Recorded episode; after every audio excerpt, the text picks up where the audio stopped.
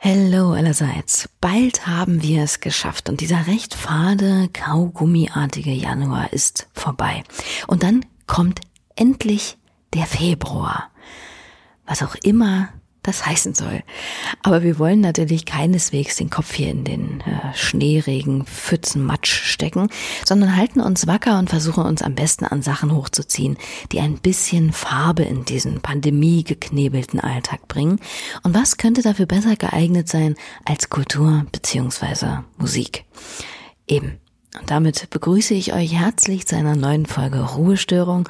Ich bin Leonie Möhring und habe heute eine Band hier im Koffer, die mit Schwarzmalerei wirklich nichts am Hut hat, sondern sich ja, mit ihren Songs, ihrem Auftreten und ihren Texten eher quer, frisch und frei durch die Mischpalette von äh, Betongrau bis Knallneon Orange spielen.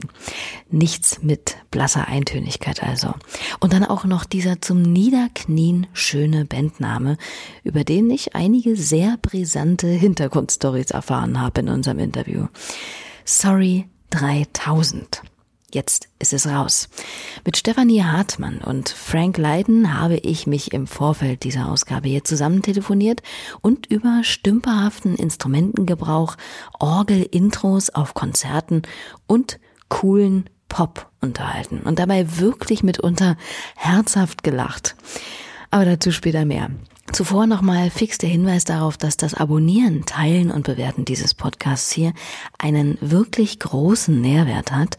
Nicht nur für mich, weil ich somit äh, zumindest eine Ahnung davon bekomme, wie euch Ruhestörung gefällt, sondern auch für die Reichweite des Podcasts und letztlich die der Künstlerin von Bedeutung sein kann.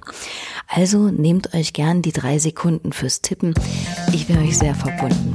Ihr tut damit aber auch letztlich ja irgendwie auch euch selbst etwas Gutes, ne?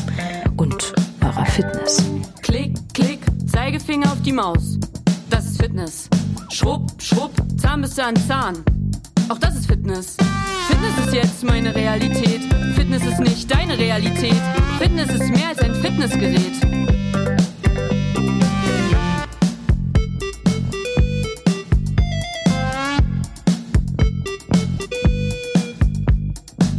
Ich nicht. Motivationsproblem? Hast du schon meine neuen Muskeln gesehen? Mein Bauch, meine Arme, meine Beine? Trainiert von mir all alone.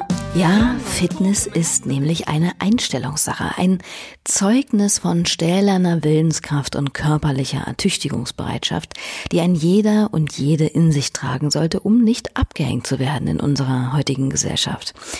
Und Fitness ist eben auch ein Lied der fünfköpfigen Band Sorry 3000 aus Halle an der Saale, die genau diesem eindimensionalen und zuweilen auch stetig im Zeichen der Konkurrenz stehenden Ästhetik und Lifestyle-Dogma das soeben angespielte ironische Ständchen gewidmet haben, in dem es auch heißt, komm, mach mit, wenn du auch fit bist. Wenn du nicht fit bist, machst du halt nicht mit. Das ist ja fast schon Wittgenstein. Aber vor allem ist es der Grundton der Band. Ein bisschen schnippische Ironie, ein bisschen fröhlicher Dada, ein bisschen verdrossener Gleichmut und doch viel Hintersinn.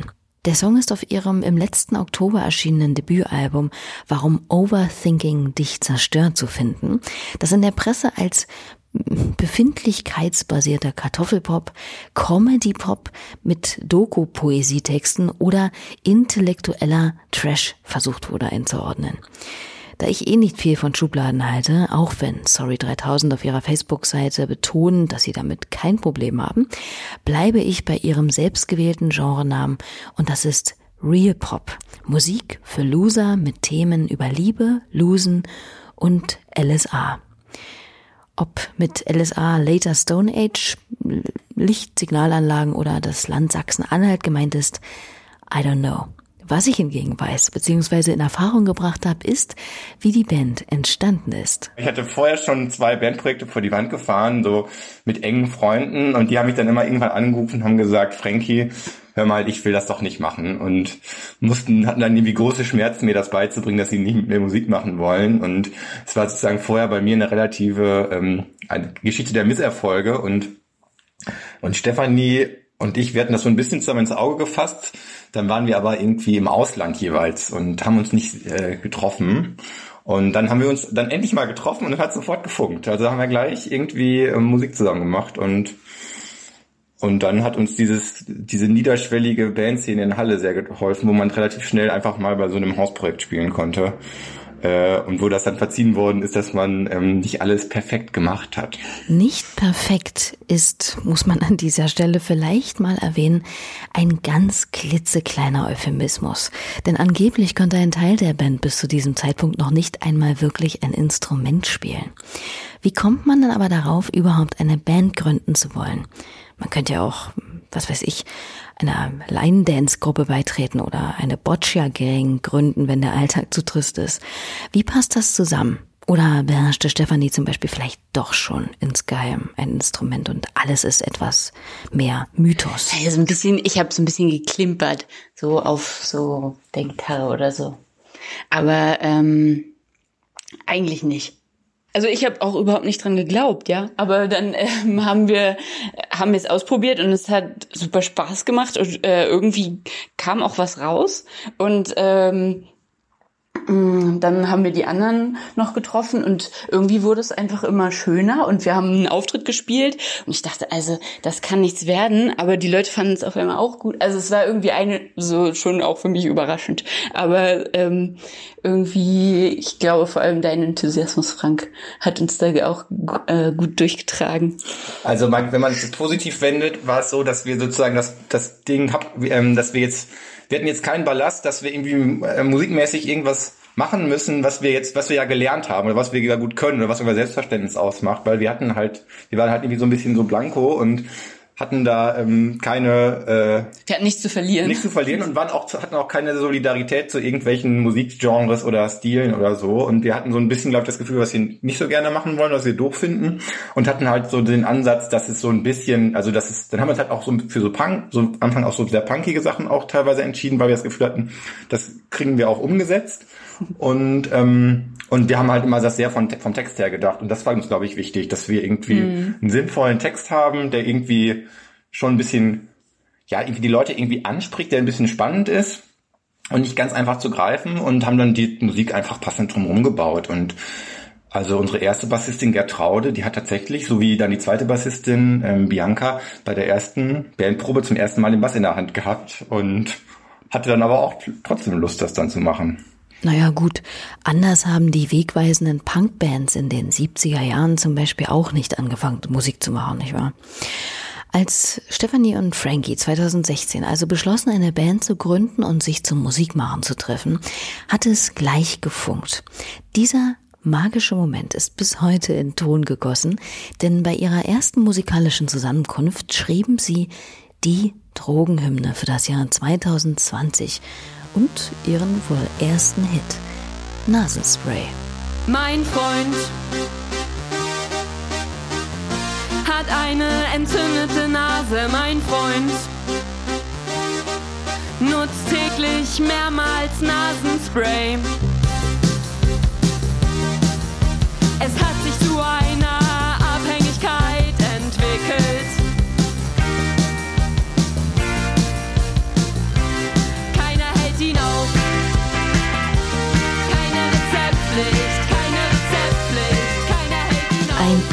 deepes Thema, das so in der Musikwelt bestimmt noch nicht erzählt wurde. Jedenfalls nicht meines Wissens nach. Man kann hier eine ulkige Persiflage einer eher so mittelmäßig vorzeigbaren Abhängigkeit heraushören, aber genauso gut vielleicht auch den Kontrollwahn der Partnerin oder die Verschiebung von Beziehungsproblemen auf eine so profane Sache wie ein etwas zu stark frequentiert benutzter Sprühnebel in der Nase. Alles kann, Nichts muss. Passt auch zur Maxime von Sorry 3000. Es gibt ja nicht wirklich etwas zu verlieren. Das dachte sich die Band auch, als sie ihre Musik an diverse Labels schickte. Dass daraus kurzerhand allerdings ein Plattenvertrag bei Audiolied, dem durchaus namhaften Independent-Label aus Hamburg heraussprang, bei dem Klick Klick Decker, ähm, ja, Haskara oder Feine Sahne Fischfilet gesigned sind, das hätten sie jetzt vielleicht auch nicht erwartet. Wobei sie sich für ihre Bewerbung schon auch etwas haben einfallen lassen, muss man sagen. Man unkt, der Bewerbung lag ein ganz spezielles Bild bei. Das war so ein Bild von uns äh, mit so Comic-Sprechblasen. Und da haben wir, hallo Plattenbus, könnt ihr uns sein? Und genau, unser Trick war, Audiolied ist ja sehr merch fixiert. Und ähm, wir haben einem von uns so eine kleine Audiolied-Bag umgehangen, äh, um zu zeigen, wie, also so mit Photoshop, ähm, um zu zeigen, wie committed wir sind. Und äh, ich, wahrscheinlich war, hat das den Ausschlag gegeben. Keine Ahnung. Genau, wir haben da einfach, wir, wir haben ganz viele Bewerbungen raus. Also wir hatten das Album auch so veröffentlicht im Internet sonst und wir dachten, wir können das jetzt ja versuchen mit den, was wir uns bei Labels bewerben und haben einfach ganz viele so nette Nachrichten verschickt mit schönen E-Mails und tatsächlich war, glaube ich, schon auch der Gedanke, dass Audio-Lied so der Jackpot ist. Und dann haben wir das halt alles so rausgeschickt und wir haben fast keine Reaktion bekommen außerhalb von, außerhalb von Audiolied und das war dann irgendwie schon ziemlich, ziemlich geil natürlich für uns. Also, weil ganz viele so gesagt haben. Wir haben dann auch mal, wie geht dieses mit Staatsakt oder Tapete oder wieder das nochmal? Was denn? Da haben wir es über so einen Freund, haben über einen, über einen Bekannten oder so, haben wir wollten, der hat irgendwie, der ist bei Tapete oder bei Staatsakt oder so und haben den das gezeigt und er sagt, nee, das reicht noch nicht für Tapete oder für Staatsakt. Was hat er gesagt? Ja, weil, Irgendwie so. ah, warte mal. Das war total lustig. Und wir, und wir dachten so, ja, stimmt, wir sind ja auch scheiße. Und äh, dann mit Audiolied, das war einfach irgendwie klasse. Die haben das so gecheckt, diesen, ähm, diese charmant, dieses charmante Anschreiben, leicht ein bisschen dreist.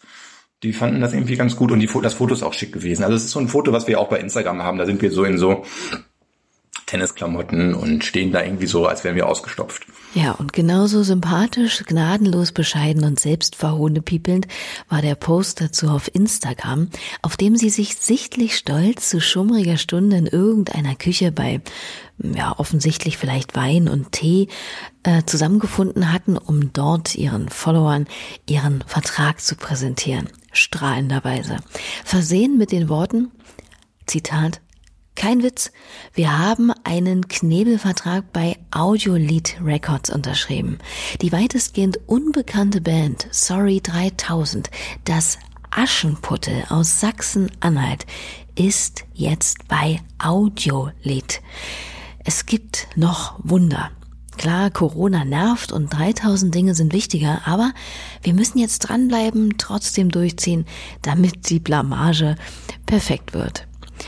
Daran anschließen sich dann noch ein paar äh, Grüße an die ganzen Label-KollegInnen und naja, die Freude war ganz offensichtlich sehr groß.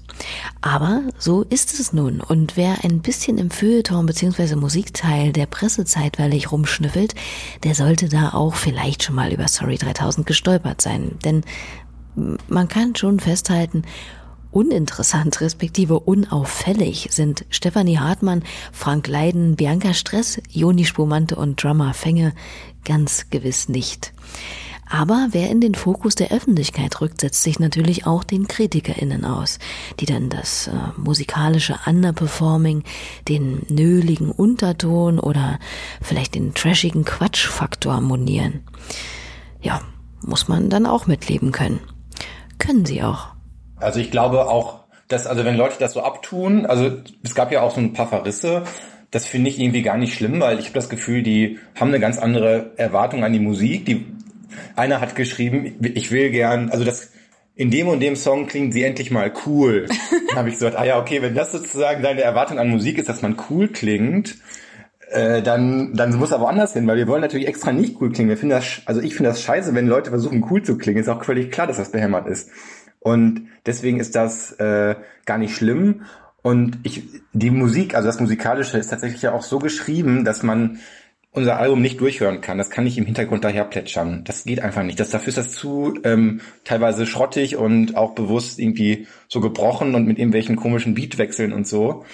Damit, ich glaube, damit man am Ende sich auch eher auf die inhaltliche Aussage einlässt oder auf eine inhaltliche Auseinandersetzung. Und das ist ja schon mal ganz gut. Ja, da muss man mitunter auch genauer hinhören, denn glasklare Aussagen und direkte Botschaften sind jetzt eher nicht so das Ding der Stories. Ganz bewusst allerdings. Ich finde das halt uninteressant, so andere Musik, die so, die einem so komplett mit dem Holzheimer irgendwie was unterschieben möchte und einem was beibringen möchte. Oder zur starken Identifikation aufruft oder so. Das ist, das ist irgendwie uninteressant. Das muss so ein bisschen, das muss ein bisschen auch ein bisschen diskret sein. Also irgendwie muss die äh, so eine, so eine Aussage von so einem Song, der, das darf nicht so das soll, das soll sich selber nicht auserklären. Das muss ein bisschen diskreter herkommen, glaube ich. Das ist irgendwie das Ding. Und daran, und ich finde, das kann man dann schon, deswegen können wir dann schon auch sagen, welche Musik uns gefällt und welche nicht. Wobei ich äh, auch sagen muss, dass ich durchaus auch Bands gerne höre, die auch eine klare, klare Haltung haben und auch ernsthaft sind und man das Gefühl hat, die, die haben ernste Anliegen. Und dass mir das aber selbst, und ich glaube, das geht ja auch so, so ein bisschen abgeht. Äh, das, und also da, bei mir ist da auch eine Sehnsucht. Ich würde gerne manchmal klarer sagen, was, wofür ich bin. Und äh, aber bei Sorry ist es, äh, ist es ein ganz gut, finden wir einen ganz guten Weg, um äh, schon unsere Haltung auszudrücken, aber ähm, gleichzeitig auch eine Zweideutigkeiten dabei zuzulassen oder so. Ja. Zweifelsfrei. Und was diese Zweideutigkeiten und der Interpretationsspielraum der Songs von Sorry 3000 für Blüten tragen können, zeigt sich zum Beispiel in den Reaktionen zu einem ganz bestimmten Lied, die vor allem Frankie erreichten. Also ich fand zum Beispiel cool, ich habe ja diesen Song Frankie, das ist ja mein Song, den darf ich singen. Und da haben dann wirklich Leute geschrieben, äh, dass sie das für einen Coming-out-Song halten, also für so einen gendermäßigen Coming-out-Song. Und da habe ich gedacht, hm, das ist mir jetzt gar nicht so vorgeschwebt, als ich den mit äh, Steffi zusammen geschrieben habe. Aber ich freue mich total über, darüber, dass das da reingelesen werden kann, weil es, das kann es ja. Man kann das so verstehen, wie, ein, wie, so ein, wie auch ein, sozusagen ein geschlechtliches Coming Out. Und das fand ich echt schon mega cool, so, so, einen, so ein Feedback auf den Song zu kriegen weil es ja irgendwie bei einem Song darum geht, dass man, dass es besser wird, weil man was verändert und dass man ganz, ganz euphorisch ist und dass man jetzt erstmal nicht fragt, ob das überhaupt stimmt, dass man, dass die Euphorie überhaupt gerechtfertigt ist. Und das fand ich schon ähm, ziemlich cool. Denn ab heute heiße ich Frankie. Nennt mich einfach Frankie. Die Koseform von Frank. Nennt mich Frankie vielen Dank. Ja, ab heute heiße ich Frankie. Nennt mich einfach Frankie. Die coole Form von Frank.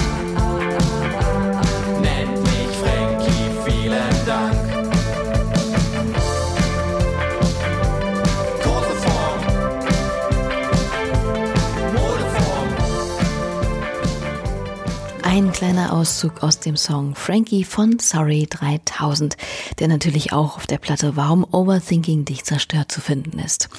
Und sonst, welche Resonanz haben Sie denn sonst noch so erfahren? Wir sind bis jetzt noch nicht oder ganz selten sind wir so beleidigt worden, so von Leuten oberflächlich, so in Kommentarspalten von wegen, ihr seid hässlich oder oder irgendwas. Also das ist, glaube ich, auch eine schöne Sache, oder? Einen blöden Kommentar gab's, aber da hatten wir so viele Supporter und äh, der wurde dann wieder gelöscht. Ja, bis jetzt hatten wir da Glück. Also wir hatten, wir haben ja einen Fürsprecher und also einen Prominenten und das ist Linus Volkmann. Mit dem hatten wir im Vorab von diesem ähm, von diesem Release hatten wir mit dem so einen kleinen ähm, kleinen Auseinandersetzung äh, mit teilweise skurrilen Zügen auf Instagram. Und dann hat der ähm, dann hatte das war immer so, der ist ja immer so ein bisschen ironisch und mehrdeutig und wir dachten, hm, was hält er jetzt von uns? Da hat er sowas gesagt wie äh, Jennifer Rostock hat doch anders ausgesehen oder so äh, als als als Kommentar zu Stefanie. Wir dachten, hey, was will der? Und dann hat er aber auf einmal dieses Vorab ähm, das das Album, was er vorab als Rezensionsexemplar bekommen hat, hat er ähm, hat er sozusagen viel zu früh rezensiert. Er hat sozusagen die Rezension schon im Sommer rausgehauen und das Album kam jetzt im Oktober, was man eigentlich nicht machen darf. Also das ist sozusagen verboten bei Labels, dass man das vorab dann rezensiert vor der Sperrfrist. Und äh, da hat er gesagt, äh, das ist das äh, Popalbum des Jahres und Deutsch-Pop-Album oder irgendwie sowas. Und ich glaube, das hat uns sehr viel gebracht, weil dann haben alle gesagt, okay, Linus Volkmann sagt das, dann wird's ja wohl stimmen oder dann muss ich mir das mal anhören und das ist jetzt nicht in der, das ist jetzt nicht inhaltlich so spannend, dieses, ähm, diese Einschätzung, aber sie ermöglicht einem natürlich was und Linus ist ein cooler Typ und also ich finde ihn super, was der macht und Deswegen habe ich mich da total gefreut, als er das dann gemacht hat, so frech. Auf jeden Fall. Wer jetzt vielleicht nicht sofort weiß, wer Linus Volkmann ist, Autor, Musikjournalist und vor allem wohl bekannt durch seine damalige Position als stellvertretender Chefredakteur des Intro-Magazins und jetzt des Online-Musik-Max Caput. So. Warum Overthinking dich zerstört? Also als Deutsch-Pop-Album des Jahres. Der Albumtitel ist übrigens ganz frech von einem Lifestyle-Blog abgekupfert, auf dem diese etwas ja, autoritäre Optimierungsüberschrift irgendwo zu finden war und Sorry 3000 ganz offensichtlich sehr angesprochen hat.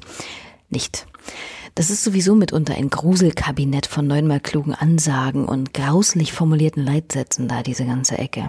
Ich persönlich finde ja, wie du dein Ding findest, wäre auch ein verheißungsvoller Albumtitel aus diesem Kosmos. Oder kreiere ein starkes Warum. Oder vielleicht Mission Männlichkeit. Naja, aber das brauche ich. Sorry 3000 natürlich nicht zu erzählen.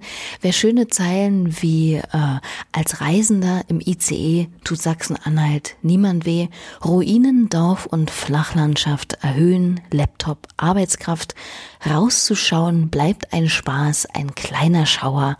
Und das war's, schreiben kann, der braucht mit Sicherheit keine Tipps von mir. Und dann kommt bei diesem eben zitierten Songzitat auch noch diese wunderbar kleine Reminiszenz an das Regionalzugsignal. Mal sehen, wer es erkennt oder kennt. Also tschüss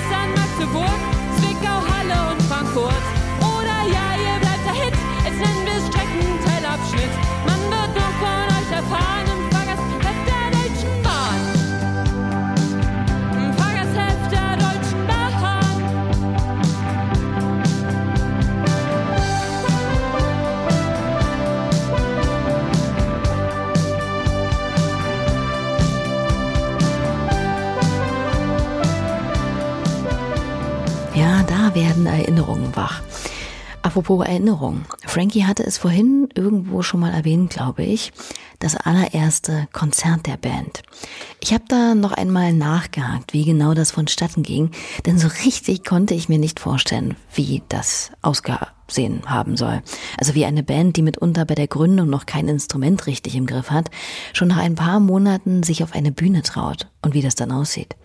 Auf jeden Fall wurde da ordentlich aufgefahren, wenngleich die Location eher sehr alternativer Natur war. Besetztes Haus oder was war das? Das war, ja, ein, besetztes das, Haus. das war so ein Haus, das hatten Leute, Hausprojekt. Hm. das hatten heute Leute besetzt. Das äh, hieß die Hasi in der Hafenstraße. Das hatten die richtig besetzt, so alt nach alter Schule.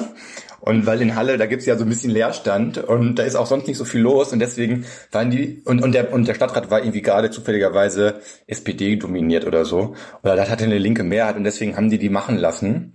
Und dann wurden da immer so Festivals und so Sachen organisiert und irgendwelche Soli-Geschichten. Und äh, da kannten wir tatsächlich relativ viele Leute, die da involviert waren. Und dann konnte man das einfach so einstielen. Und da mal dann gespielt. Und das war natürlich alles andere als professionell, aber war irgendwie auch äh, nicht, nicht, nicht, nicht problematisch. Die Leute haben unten, wir hatten, da war so eine Bühne, die war am Haus so ganz hoch und unten war alles so matschig und da sind dann die Leute so im Matsch rumgesprungen und da waren teilweise noch drauf und so. Das war total lustig.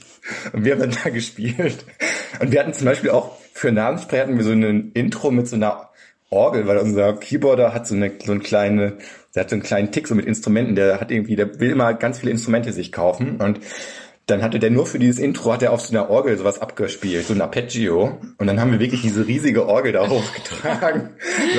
Nur für das Intro. für so 20 Sekunden Intro, das war wirklich, Haben wir nur beim ersten Mal gemacht. ja, ja, das war alles sehr, sehr lustig. Also das klingt wirklich nach einem buchstäblich legendary Moment, bei dem alle Fans von Sorry 3000 sich sicher wünschten, dabei gewesen zu sein, oder? Ja, ich glaube, viele von den Fans der ersten Stunde sagen auch, haben wahrscheinlich auch die Platte gehört und gedacht, hä, das klingt mega steril, das klingt irgendwie blöd. Ja, also, dass es gar nicht so gut ankam. Ja, live ist es schon nochmal anders.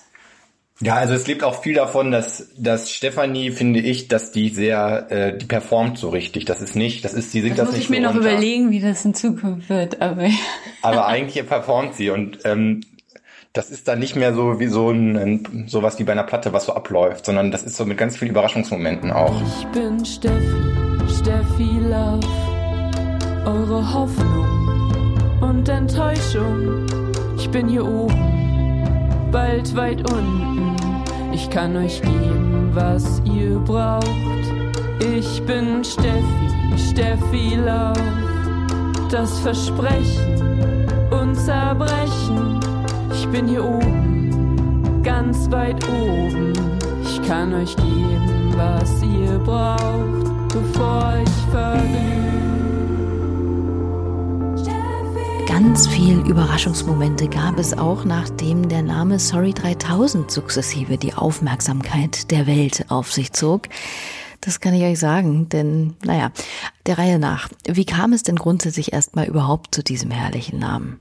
Also Warum mich das so als, warum mich das als Titel so äh, fasziniert hat, war, dass ich das immer so als extrem verletzend empfunden habe, wenn Leute sich bei mir mit einem Sorry entschuldigt haben. Also da hatte ich teilweise so ganz bittere Momente der Enttäuschung, wo Leute dann mich mit so einem Sorry abgespeist haben und nicht so eine Entschuldigung. Also das, ich finde, das ist so halbherzig und ähm, dann war irgendwie, dann war das irgendwie für uns auch gut, dass wir so ein bisschen, um so ein bisschen Erwartungen auch gleich so runterzukühlen, schon mit dem Namen, äh, war das für uns irgendwie ganz gut, weil das, ja, es hat auch so leicht diesen Trash-Aspekt, das hat uns so ein bisschen entlastet, glaube ich.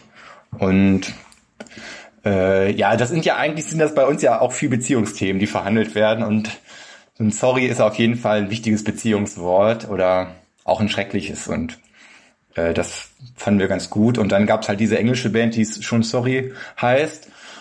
Und dann haben wir überlegt, sollen wir uns neu neu nennen. Wir hatten dann auch so eine Liste mit so anderen Namen.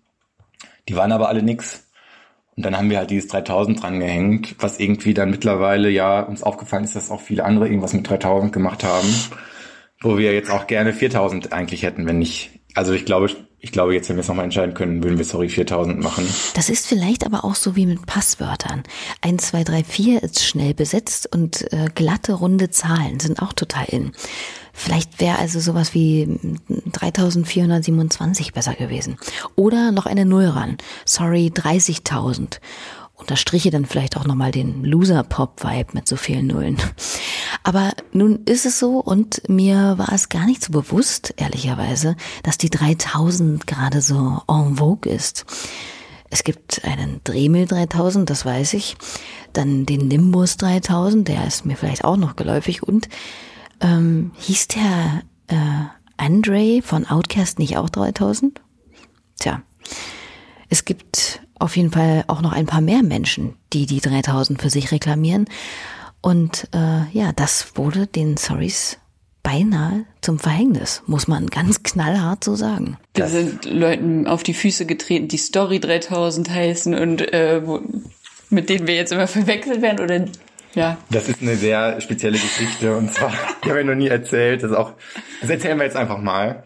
Und zwar haben wir mh, ähm, so eine ganz wütende Nachrichten auf Instagram gekriegt von so einer ja, Crew, die so Aufkleber aufklebt und das, die heißen Story, also wie die Geschichte Story 3000. Und die haben uns dann geschrieben, ey, ihr habt unseren Namen abgekupfert, äh, ihr habt nicht vorher gefragt, ihr müsst uns doch gekannt haben, wir kleben doch überall in Deutschland unsere Sticker auf. Und ich wusste es halt nicht. Also wir haben natürlich den Namen Story 3000 gegoogelt, bevor wir uns den gegeben haben, aber da erscheinen die nicht, weil die heißen ja Story 3000. Und dann haben die uns so beschimpft, ihr Toys und solche Sachen. Und dann haben wir so überlegt, was machen wir jetzt? Wollen wir jetzt öffentlich eine Fehde mit denen anzetteln? Weil die natürlich der Meinung sind, dass wir, also die haben jetzt jahrelang so diese Aufkleber aufgeklebt und haben den Namen bekannt gemacht.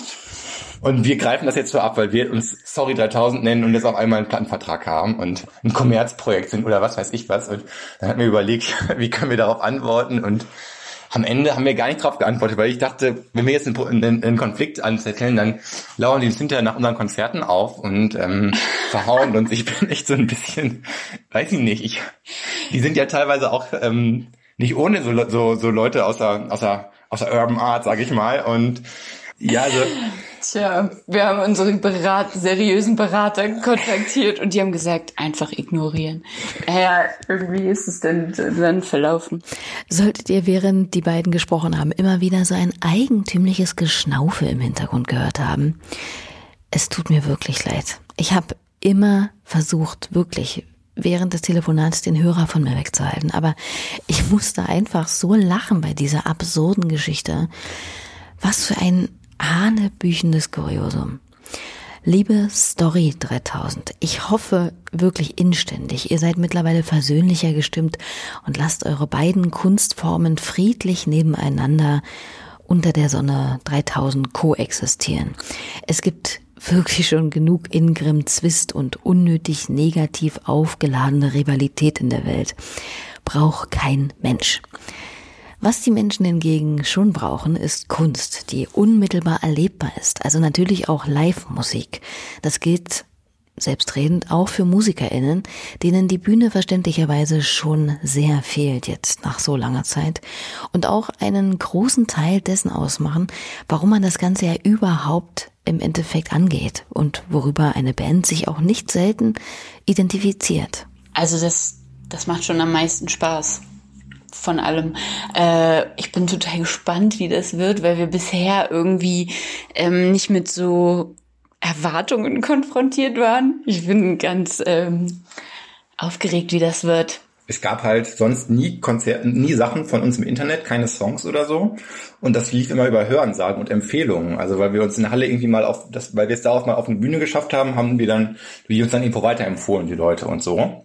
Und das lief alles nur über den Live-Aspekt unserer Musik. Und wir wussten, dass das live funktioniert, dass das sozusagen, dass Leute da abgehen ähm, und das gut finden, dass die irgendwie auf die Parolen einsteigen, die wir da teilweise drin haben.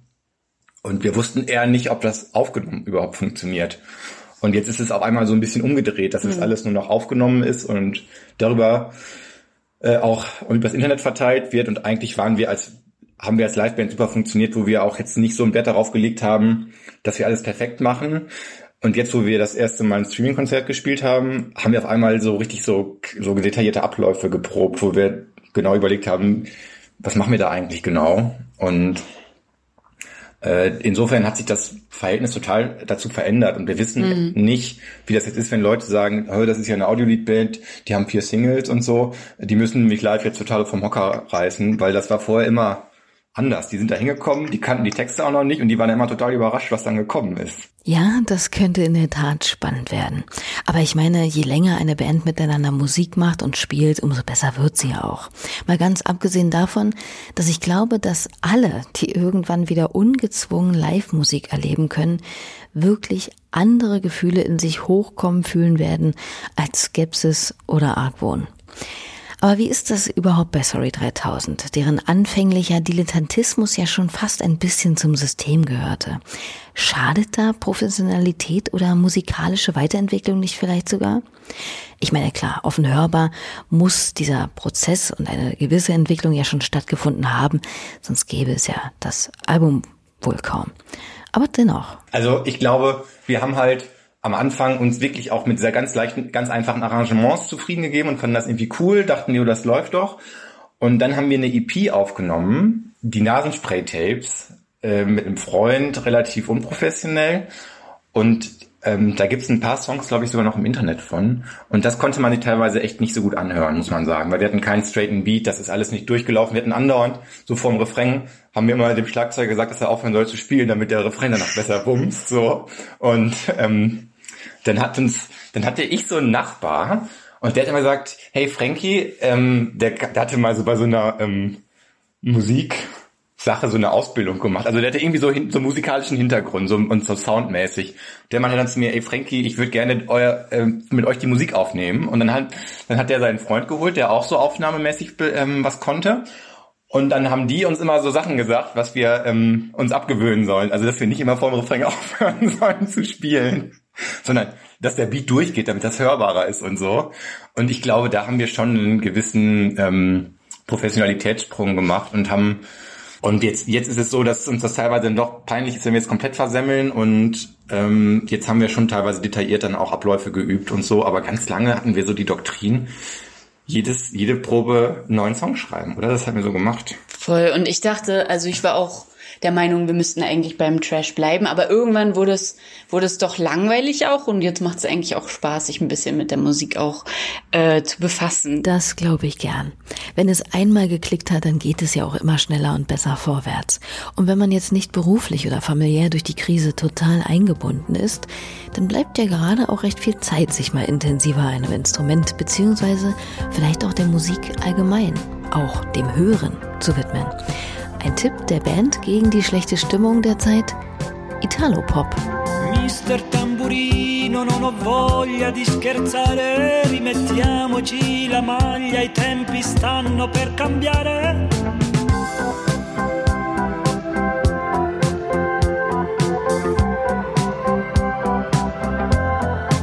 Siamo figli delle stelle, pronipoti di Sua Maestà il denaro.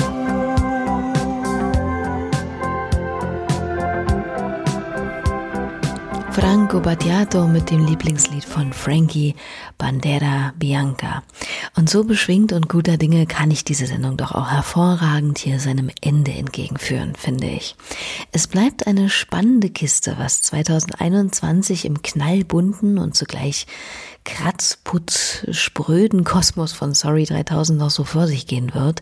Die zaghafte Hoffnung auf eine Tour und vielleicht auch ein wenig Spaß ist auf jeden Fall ungebrochen. Die Daumen dafür sind gedrückt.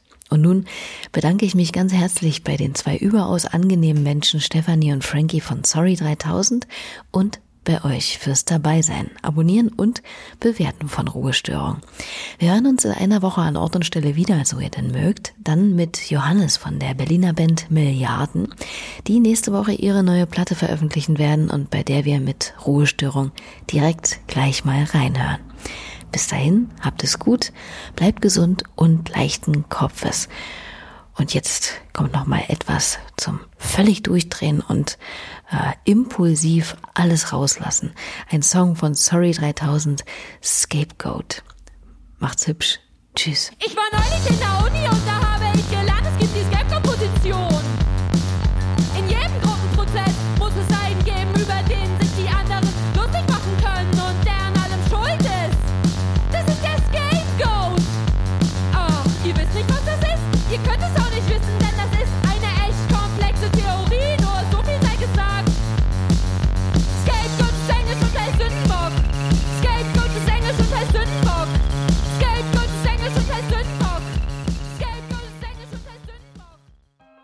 Ein Kunstmuseum gehört zu den visuellsten aller Welten.